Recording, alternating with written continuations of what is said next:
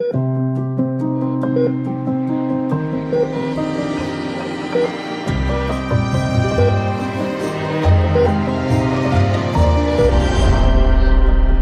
meu nome é Tânia Pereirinha e este é mais um Saúde no Limite, desta vez com o Dr. Paulo Mergulhão, que é secretário-geral da Sociedade Portuguesa de Cuidados Intensivos e médico, internista e intensivista no Hospital dos Lusíadas, no Porto.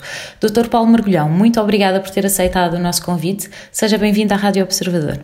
Muito obrigado e obrigado pelo convite. Ao longo, ao longo deste último ano, temos falado muito sobre a luta dos profissionais de saúde portugueses uh, contra a Covid-19 e temos visto inúmeras reportagens dentro de, de, hospitais e unidades de cuidados intensivos, sempre do Serviço Nacional de Saúde. O que é que se passa no setor privado? Acabou de fazer noite na, na sua unidade, não é? O que é que se passa atualmente? Eu penso, vou-lhe dar a minha perspectiva, não é? Não, não tenho dados do, concretos dos outros hospitais, mas eu acho que o setor privado com avanços e recuos próprios, diria eu, de uma, de uma situação para a qual ninguém estava preparado, é, tem dado o seu contributo e que me parece um contributo relevante. Por exemplo, o meu hospital neste momento tem 20 e tal camas de, de medicina, que é uma proporção já muito significativa das nossas camas de internamento, adstritas à RS Norte, num esforço de tentar descarregar os hospitais daqui da região de doentes não Covid, Portanto, este hospital neste momento tenta-se manter Covid-free, desculpe uma expressão, uhum. mas a verdade é que as outras doenças não desapareceram e também precisam de tratamento e, portanto, estas camas têm tido uma rotação muito significativa e é uma carga de trabalho muito importante. Eu acho que é um esforço relevante, não é? Já começa quase a ser um lugar comum dizer que, que as outras doenças não desapareceram e isso é verdade. Portanto, acho que é importante haver lugares onde estes doentes possam ser admitidos e tratados. O que é que, que tipo de doenças? Lógico. Que tipo de doenças é que vos estão a chegar? E, e de, de, que, de que zonas? Porque eu sei que em novembro estavam a dar eh, resposta às necessidades não Covid dos hospitais de Guimarães, Santo Tirso, Malicão e São João, no Porto, era isso? O São João acho que era mais do Santo António. Olha, confesso que não atualizei os dados, mas na prática todos os hospitais da, da região da RS Norte eh, podem referenciar para cá doentes, okay? dentro das vagas que nós temos disponíveis. Eh, quais são os que referenciam mais? Confesso que não lhe sei dizer assim dados concretos. Eh, houve uma altura que o, Hospital de Penafiel estava bastante sobrecarregado, mas isso, entretanto, felizmente melhorou. O Centro Hospitalar de Porto, o Hospital de Santo António também, que, quanto mais não seja por proximidade, que é um hospital aqui muito próximo de nós, também tem referenciado alguns doentes. O, o São João, que eu me recordo, talvez não, mas como digo, é, é, não tenho os dados concretos para lhe dizer, mas a verdade é que na região da RS Norte, julgo eu por dois motivos. Porque nós estamos já numa fase um bocadinho mais avançada daquilo que foi o pico da pandemia, portanto, nós já estamos em decréscimo de casos há algum tempo. E depois, por uma boa digamos, organização interna da ARS Norte e dos hospitais que integram a rede, neste momento há uma situação clara de sobrecarga, não me interpreto mal, isso não há dúvida nenhuma, mas não penso que seja uma situação, digamos, descompensada. Portanto, as coisas têm, têm-se gerido de forma sensata. Mas no é. seu hospital, quando, quando fala em sobrecarga e, e, estava a falar nas tais 30 camas que estão adjudicadas à ARS Norte, isso são 30 num universo de quê e que sobrecarga é essa, exatamente? Não sei se são bem 30, julgo que são 28, mas é, é irrelevante, não é? é? Num universo de 100 camas, ok? Essas estão, estão reservadas, entre aspas, e, e sempre ocupadas com, com doentes da ARS. E, e a sobrecarga de que falava a sobrecarga que eu estava a falar não é especificamente do Hospital Lusíadas, é transversal a todos os hospitais do país, não é? O que eu quero dizer é o seguinte, um, há claramente uma situação de sobrecarga e em relação a isso não, acho que não, não, pode haver dúvidas e é uma situação de sobrecarga sustentada no tempo, não, não começou agora. Mas a minha perspectiva na ARS Norte, torno a dizer, é que neste momento uma situação que se tem conseguido gerir de forma razoável. Okay? E, e dizia-me que, que no seu hospital, nos Lusíadas uh, Porto, que para já estão Covid-free, mas na, na, primeira vaga receberam doentes Covid? Recebemos, sim senhor. recebemos, tivemos na unidade de cuidados intensivos, já não sei dizer de cor, mas para aí uma dúzia de casos. Devo dizer que também nem todos críticos, nós optamos nessa altura, como, como tínhamos quartos que permitiam um isolamento mais fácil na unidade de cuidados intensivos, todos os doentes, pelo menos na fase inicial, passavam pela unidade. É, e dessa experiência eu devo dizer que, que, o doente Covid, quando chega à fase de doença crítica, de precisar de, de suporte de disfunções de órgão, nomeadamente disfunção pulmonar grave, são doentes muito complexos e que realmente representam uma carga de trabalho muito grande para a medicina intensiva. Normalmente precisam de, quando são ventilados, nomeadamente quando são ventilados invasivamente, ficam muito tempo intubados e ventilados, é, frequentemente precisam de técnicas de resgate, precisam de ser ventilados de barriga para baixo, e isso num doente que está que está sedado, que está muitas vezes paralisado e, e, a, e a, respirar com, com a ajuda de um ventilador e com vários tubos, catéteres e esse tipo de coisas, é uma manobra muito complexa e, portanto, que, que gera uma carga de trabalho muito significativa para as equipas e depois tem que ser repetida ao longo do tempo. Portanto, neste momento, peço desculpa por estar a puxar a brasa para a minha sardinha, mas realmente a perspectiva para, para a medicina intensiva para as próximas, diria eu, quatro a seis semanas, é muito complicada. Porque há aqui claramente uma, uma desfasagem no tempo. Portanto, o que se vai passar no próximo mês na medicina intensiva, na prática já aconteceu. O que é que eu quero dizer? Sim, As pessoas que vão precisar. Já estão infectadas, não é? Já estão infectadas neste momento. Nós estamos a falar dos tais 70 mil por semana que tivemos nas últimas semanas e, portanto, e, nós, a nível nacional, já estamos numa fase de, de quase exaustão do sistema.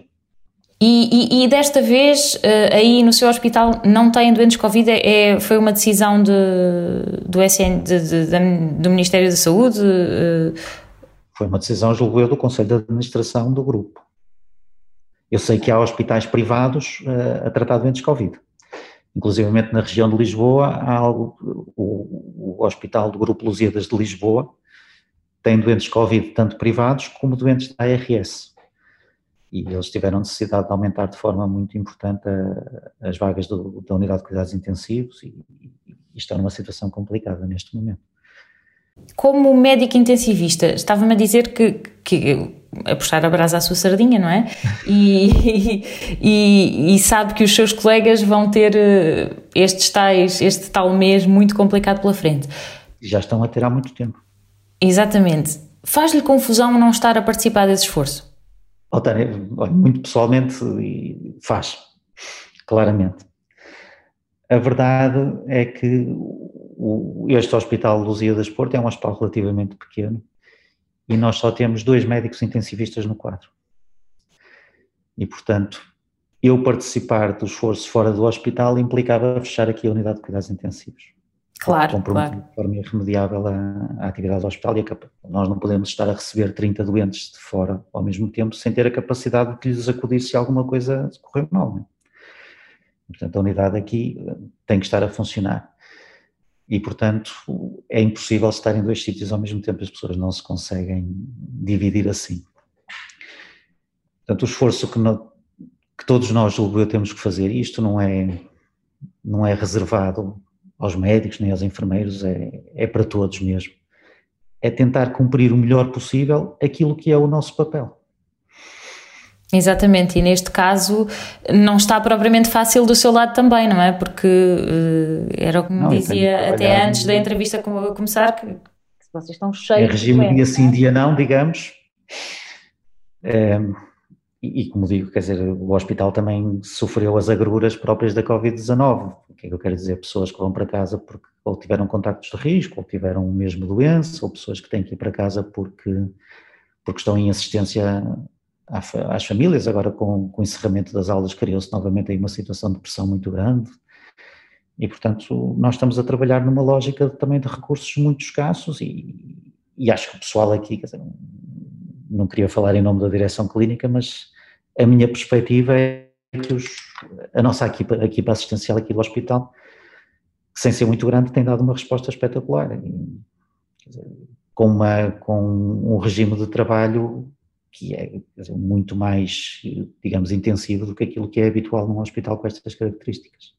Estava-me a dizer dia, dia sim, dia não, uh, título pessoal, diga.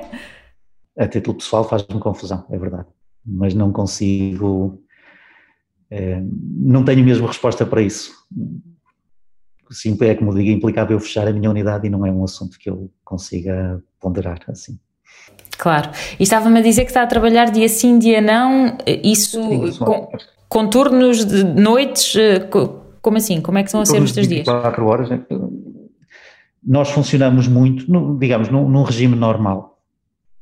A maior parte das unidades de cuidados intensivos privada funciona com, digamos, poucos médicos do quadro e depois com apoio de, de colegas de fora. E nós fazemos questão, e a maior parte das pessoas das unidades de cuidados intensivos faz questão, que esse apoio seja prestado por médicos especialistas em medicina intensiva. Ou seja, o facto de vir um médico de fora não pode equivaler a um, digamos, a um downgrading do, do padrão de cuidados. E, e como deve calcular, os colegas de fora que trabalham connosco neste momento têm muita dificuldade em dar-nos disponibilidade de turnos e, portanto, a nossa construção de escala é, é, sempre um exercício complexo, e não é só aqui, é em todo lado, de, de juntar as poucas disponibilidades que vai havendo e, e depois eu e o, e o Dr. Alexandre, que é o meu outro colega de cá do, do Serviço de Cuidados Intensivos, cobrirmos o resto do, do turno, porque não pode haver períodos de, de ausência, não é? Claro, e se são dois, está tudo explicado, não é? As unidades de cuidados intensivos são serviços de elaboração contínua e quem fala de médicos, atenção, fala de enfermeiros, que o problema é muito semelhante, não é? E, e auxiliares da ação médica. Portanto, os recursos humanos neste momento são bem muito escassos, pelo menos na área da medicina intensiva e admito que, que nas outras áreas de atividade hospitalar também. Aliás, esta quarta-feira chega, chega a Portugal uma ajuda, a ajuda alemã, não é? Que traz é essencialmente uh, médicos de cuidados intensivos. Há uma questão, além de médicos, vão chegar ventiladores. Uh, como secretário-geral da, da, da, sociedade, acho que se calhar me consegue ajudar. É uma coisa que nós temos ouvido muito, é que não nos faziam, faziam falta mais ventiladores. Fazem, não fazem? O que, é que, o que é que se passa afinal? Eu acho que nós neste momento temos um parque de ventiladores eh, ajustado, digamos.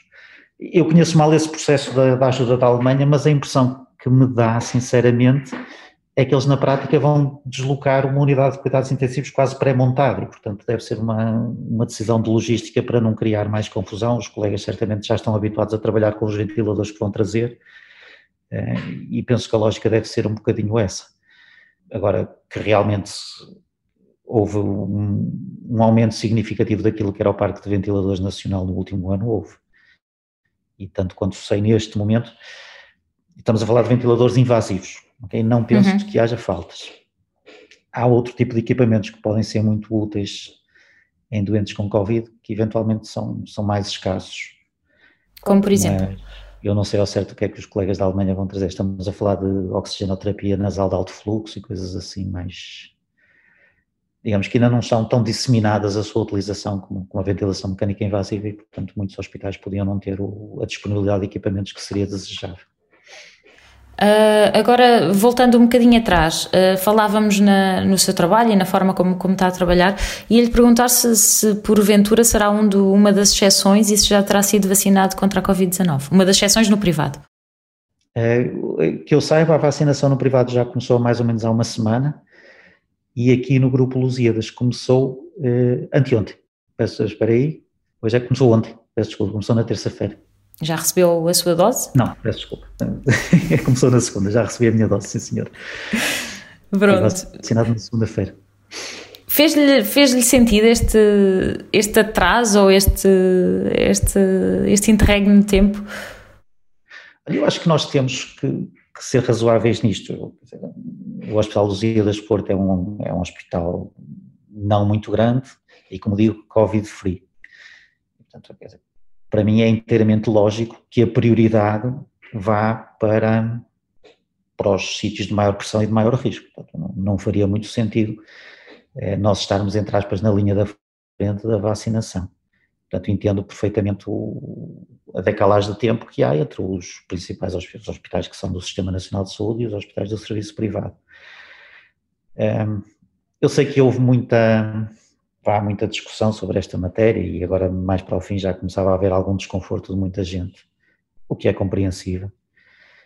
mas o esforço de vacinar tanta gente em tão pouco tempo ia sempre ter os seus, digamos, os seus, os seus problemas e dizer, o fornecimento das, das doses de vacina também não está a vir ao ritmo que inicialmente se previa. Portanto, eu acho que o que aconteceu é, é inteiramente previsível e previsível, quer dizer, é inteiramente compreensível. Sim, porque a verdade é que. Diga. Alguns, eu não queria ser deselegante no que vou dizer, mas alguns disparates sobre a distribuição das vacinas. Quer dizer, a conversa sobre corrupção na distribuição das vacinas e coisas assim, eu acho que na maior parte dos casos, sem, sem eu conhecer nenhum de detalhe, atenção, estou-lhe a dar a minha opinião, mas o que me parece é que é muito um bocado boa vontade das pessoas de pensarem em não desperdiçar doses porque o plano inicial pode não ter sido o mais adequado. O que é que eu quero dizer? Quando nós preparamos doses de vacinas para as administrar, a vida da, da vacina já preparada é muito curtinha. E, portanto, se a pessoa a quem nós São as tais 120 horas dar a dose, como diz? São as tais 120 horas ou é menos do que isso? Depende um bocadinho do, de que, de que vacina estamos a falar, mas eu acho que é menos, depois de preparada para administrar, acho que é menos. Ok, porque descongelada então, acho que são nós... 120 horas e 120 horas são 5 dias, não é assim tão pouco quanto isso, não é? Mas depois as condições locais muitas vezes não, okay. não são assim tão ideais como isso, e eu acho que é isso que está a passar, falta uma pessoa ou uma pessoa que, que pode ter tido um contacto de risco e que na altura decidiu não se vacinar ou que surgiu alguma situação, e estão a sobrar doses, e, e se nós não estivermos bem preparados para dizer quem é o próximo, estão-se a tomar decisões ad hoc e que, e que não é o ideal, claramente. E dão disparates, é, não é? Foi no Hospital de Penafiel que se demitiu a direção clínica, foi aqui o, o diretor regional do INE Norte que também, também se demitiu por causa disso. E eu quero acreditar que isto não seja proferimento de corrupção, acho que é boa vontade de, de, resolver uma, uma situação que se devia ter evitado de início, ok? Portanto, portanto eu acho natural que as pessoas se demitam, porque realmente estas situações deviam ser previstas. Saltar disto para dizer que é corrupção e mais não sei o quê parece-me parece um exagero, sinceramente. Pode não haver dolo, mas eh, pelo menos. Uh... Houve falta de preparação. Mas a verdade é que falta de preparação é a nossa história, e não só a nível de Portugal, é a nossa história a nível global do último ano. Ninguém estava preparado para, para esta pandemia. Sim, mas entretanto passou um ano, não é? E. É e as coisas já estão um bocadinho. Um ano, passou um ano de muito pouco tempo para refletir, pelo menos, do, quer dizer, agora estou a falar do, da parte que eu conheço, não é? Passou um ano de, de, estar a correr, entre aspas, atrás do prejuízo. E não é bem um ano de, de planeamento, é um ano de reação às pressões. Devíamos ter preparado melhor as coisas na altura do, do verão, em que a coisa acalmou claramente, sem dúvida nenhuma.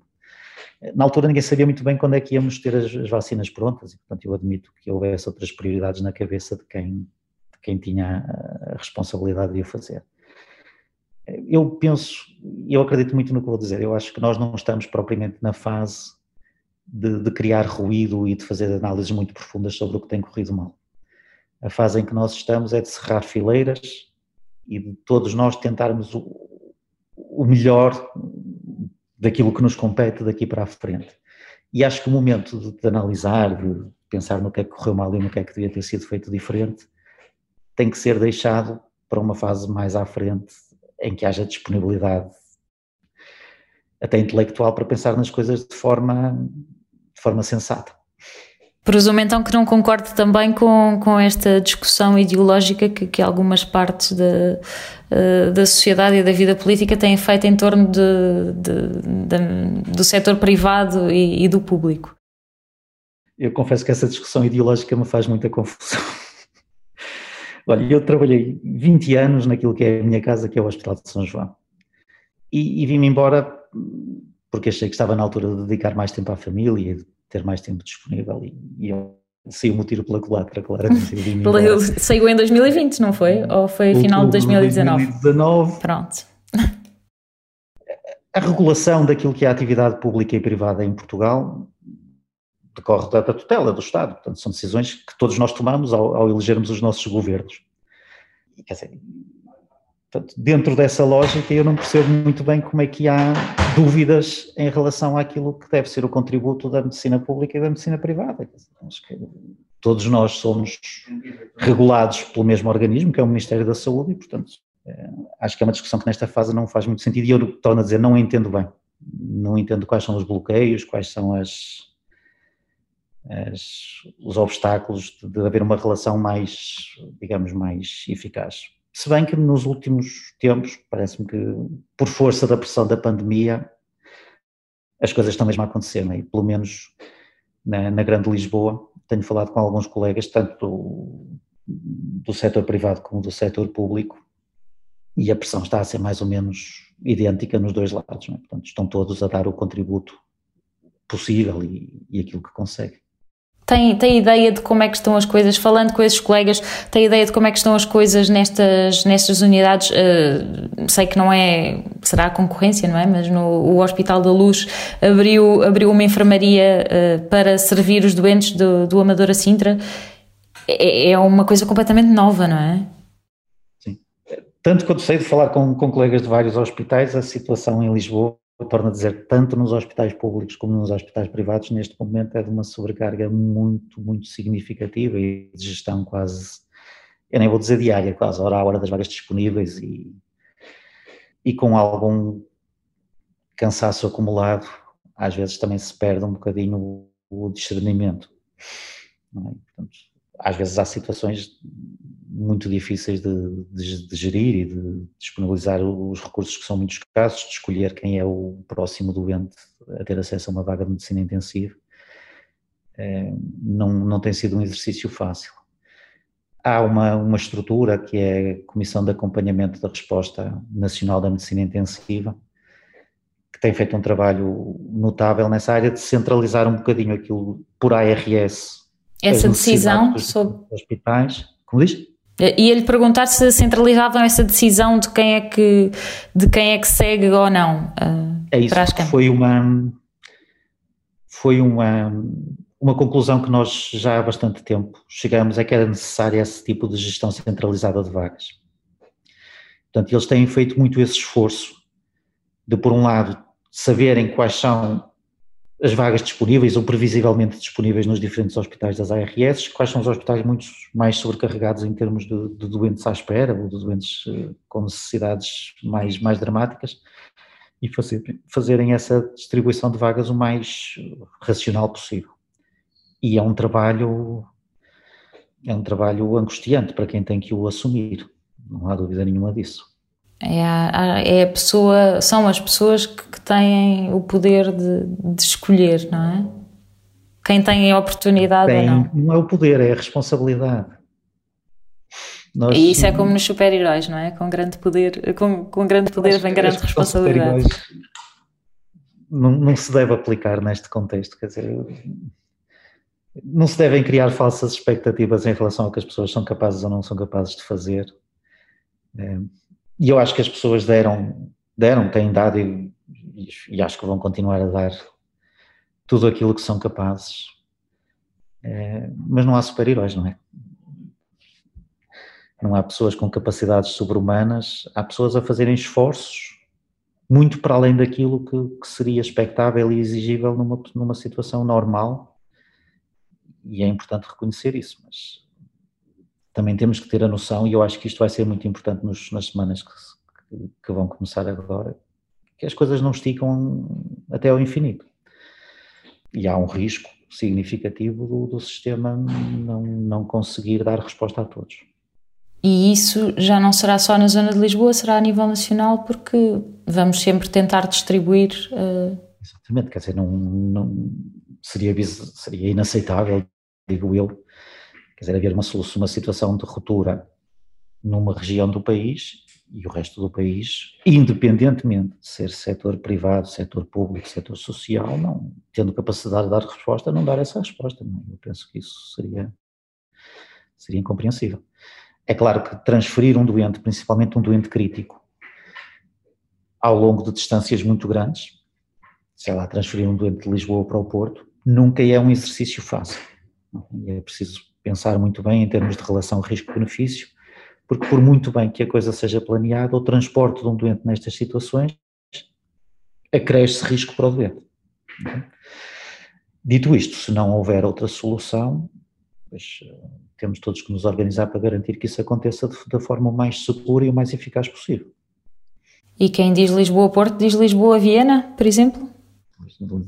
Viena. Como é que como é que como é que acha que pode resultar esta ajuda de Olha, essa história da transferência de todos os doentes para a Áustria, eu só tenho ouvido falar nas notícias. É, e, portanto, tenho a noção que a informação que tenho sobre a matéria é muito insuficiente. Agora, acho que causa. Primeiro, eu acho que transferir doentes para fora do país, havendo ainda capacidade de resposta interna, é um contrassenso. É? Depois, acho que mesmo em termos de, de cuidados aos doentes e mais do que aos doentes, talvez às famílias. Isso também nos coloca problemas que têm que ter resposta. O que é que eu quero dizer? Muitos dos doentes, ou uma proporção significativa dos doentes que, que têm que ser tratados em medicina intensiva neste contexto de Covid, infelizmente vai acabar a falecer. Eh, quer dizer, e os que forem para a Áustria não vão estar protegidos desse risco, não é? E eu ainda não percebi muito bem se as famílias vão acompanhá-los, se têm acesso a visitas, se vão conseguir ver os doentes numa fase muito complicada da vida. Depois vai-se pôr a questão, inevitavelmente, da barreira da língua. Um doente português acordar na Áustria numa unidade de cuidados intensivos de forma é imprevista loucura, não será não é? propriamente fácil. E, portanto, eu, eu vejo, quer dizer, eu disparo um bocadinho as coisas. Eu acho que a oferta do alemã de deslocarem para cá uma equipa, com todas as críticas que se lhe possa fazer, eu entendo-a como um gesto de boa vontade e, e, não vejo minimamente com maus olhos. Acho. Uh, nós transferimos doentes para outro. Não estou a dizer, atenção, que seja má vontade da Áustria, não é isso que eu quero dizer, mas claro. consigo entender muito melhor a estratégia de deslocar para cá uma equipa assistencial para nos ajudar in situ do que propriamente estarmos a transferir doentes a milhares de quilómetros de distância, até porque, quer dizer, o próprio exercício logístico da transferência, eu não sei como é que está pensado, mas transferir um ou dois doentes é, é uma irrelevância, digamos, não é isso que nos vai ajudar. Transferir um volume significativo de doentes, mesmo em termos logísticos, não sei como é que está pensado. Não vejo isso como, como uma, digamos, uma, uma oferta que vá acrescentar aqui uma ajuda significativa, sinceramente. Neste momento, o que é que acha? Uma informação muito incompleta sobre esta matéria. Neste momento, o que é que acha que poderia ser uma ajuda significativa a mais? Eu acho que já disse isto no outro dia e vou repetir. Eu acho que a grande ajuda que nós podemos dar é tentar diminuir o número de novos casos. E isso passa por não fazer ruído, seguir as recomendações da Direção-Geral de Saúde, perceber que nós estamos a lidar com uma doença nova e, portanto, que as recomendações por necessidade vão mudar ao longo do tempo. E que se nós no início não recomendávamos máscaras era porque a melhor evidência que tínhamos ia nesse sentido. E se atualmente, eventualmente, vamos mudar a recomendação de máscaras para máscaras de uma capacidade de filtração diferente, que eu não sei se vai acontecer ou não, mas tem, tem corrido muito esse boato, é porque a evidência científica que nós temos neste momento disponível sugere que isso aí é uma boa estratégia. E quem fala sobre máscaras fala sobre o Plano Nacional de Vacinas, fala sobre estratégias de higienização das mãos. Eh, eu estou um bocado fora, portanto, eu não estou envolvido na, na elaboração destas recomendações e, portanto, acho que sou neutro naquilo que vou dizer. Mas é, é muito fácil criticar a posteriori as decisões que se tomam com base em conhecimento muito insuficiente. Então, quer dizer, nós, eu acho que nós não estamos nessa fase. Portanto, qual é a melhor coisa que nós podemos fazer? É controlar a incidência de novos casos. Não é reagir à pandemia, é tentar cumprir aquilo que, que achamos que é realmente eficaz para, para diminuir a incidência e é isso que nos vai ajudar no, no fim a controlar isto. Felizmente, nos últimos dias, parece que estamos finalmente a conseguir diminuir os, os números de novos casos. Portanto, isso deve significar que agora estamos a diminuir agora, não é? Portanto, vocês vão ter o impacto nas unidades de cuidados intensivos ainda mais à frente. Significa que poderemos voltar a respirar um bocadinho de alívio quando? Ou seja, se esta trajetória dos últimos dias se mantiver, Okay? Portanto, nós passamos de 10, 12, 13 mil casos por dia para 5 mil casos, 6 mil casos por dia. Portanto, se esta trajetória idealmente continuar nesta, digamos, na taxa de diminuição que estamos a ter, eu espero que o panorama nos cuidados intensivos daqui a 4, 5, 6 semanas comece finalmente a, a acalmar. Agora, fevereiro, e provavelmente mesmo que isto melhore se isto, consistentemente daqui para a frente, eu diria que as próximas seis semanas ainda vão ser de muita sobrecarga. Entretanto, todas as outras doenças, o que é que, o que, é que lhes está a aparecer e como é que as pessoas, as pessoas estão a chegar tarde? Uh, que tipo de problemas é, é, que têm visto? Nós, que nós temos visto, tanto nos doentes que internamos aqui diretamente, como nos doentes que vêm transferidos, que é eh, a descompensação das doenças crónicas. Insuficiências cardíacas, insuficiências respiratórias crónicas, diabetes. Há uma série de, de situações, quer dizer, não há dúvida nenhuma, julgo eu, que, que a pandemia criou um problema de acesso aos cuidados de saúde. Eu acho que isso é reconhecido por toda a gente. E isso, obviamente, que é muito mais gravoso nas pessoas que têm doenças crónicas ou doenças evolutivas. Eu acho que ainda foi ontem que eu ouvi o, o diretor do, da Oncologia do Santo António falar sobre isso e que há um problema grave neste momento com o diagnóstico precoce de doenças oncológicas. É claro que esse tipo de doenças, quanto mais tarde forem diagnosticadas, mais difícil é o seu tratamento, isso não há dúvida nenhuma. E, portanto, ainda há bem pouco tempo, o Ministério da Saúde mandou suspender tudo quanto fosse atividade cirúrgica não urgente nos hospitais. Portanto, é claro que isso vai criar um, um grupo, um número muito elevado e muito importante de pessoas que, que necessitam de tratamento, talvez não de tratamento urgente, mas que, que necessitam de tratamento, seja por doenças que não letais, mas que comprometem a qualidade de vida, seja por doenças potencialmente fatais, mas em que atrasar a cirurgia se considera que não, que não será assim um risco tão significativo. Há aqui um grupo grande de pessoas que. E estou só a falar da atividade cirúrgica, porque depois, se formos para o lado dos, das patologias médicas, é, o trabalho acumulado para o Sistema Nacional de Saúde e não só para o Serviço Nacional de Saúde, portanto fala-se de sistema quando se fala de todos claro. os hospitais, uhum. quer dizer, está-se, está-se a, a, empurrar para a frente muito trabalho que vai ter que ser feito e portanto mesmo quando nós tivermos a pandemia controlada e mais cedo ou mais tarde devemos de ter, depois vamos ter que lidar com, em termos de sistema de saúde, depois consequências dos, das coisas que, necessitavam de ter sido feitas e, e, não foram, não por falta de vontade das pessoas, mas por absoluta falta de capacidade, não é? E também penso que isto aqui vai ser um problema transversal ao mundo todo, não é um problema específico de Portugal. Okay? Uhum. Agora, quando se fala, quando se dá uma ordem tão categórica como mandar parar tudo quanto é a produção cirúrgica dos hospitais, tirando as situações de cirurgia oncológica ou de cirurgias emergentes, é claro que isto vai criar um, uma pressão assistencial no futuro muito grande, não é? As, as, doenças não desaparecem por decreto. Mas era inevitável. Era inevitável. Da minha perspectiva, era inevitável. Portanto, não, não estou a fazer uma crítica. É, temos que ter a noção da realidade. Claro.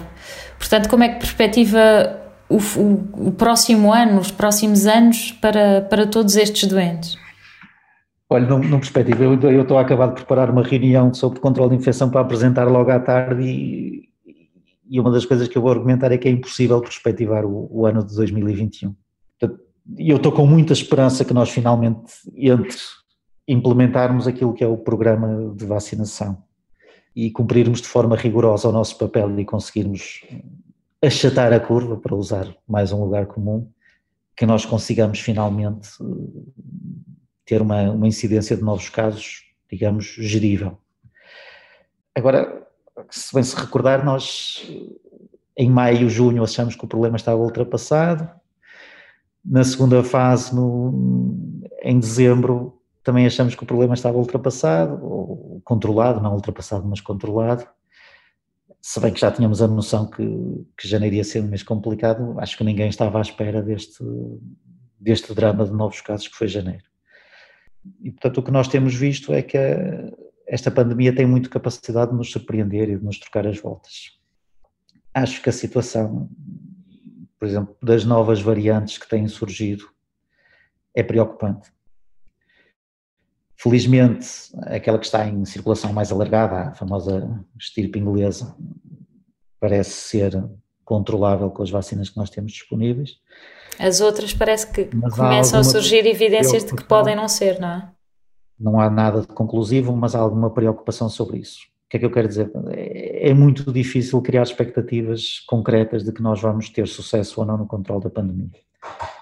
É, e, portanto, nesta fase acho que mais vale manter uma monitorização muito apertada da situação e não fazer planos, de, ou melhor, pelo menos ao meu nível, não, não fazer planos de muito longo prazo.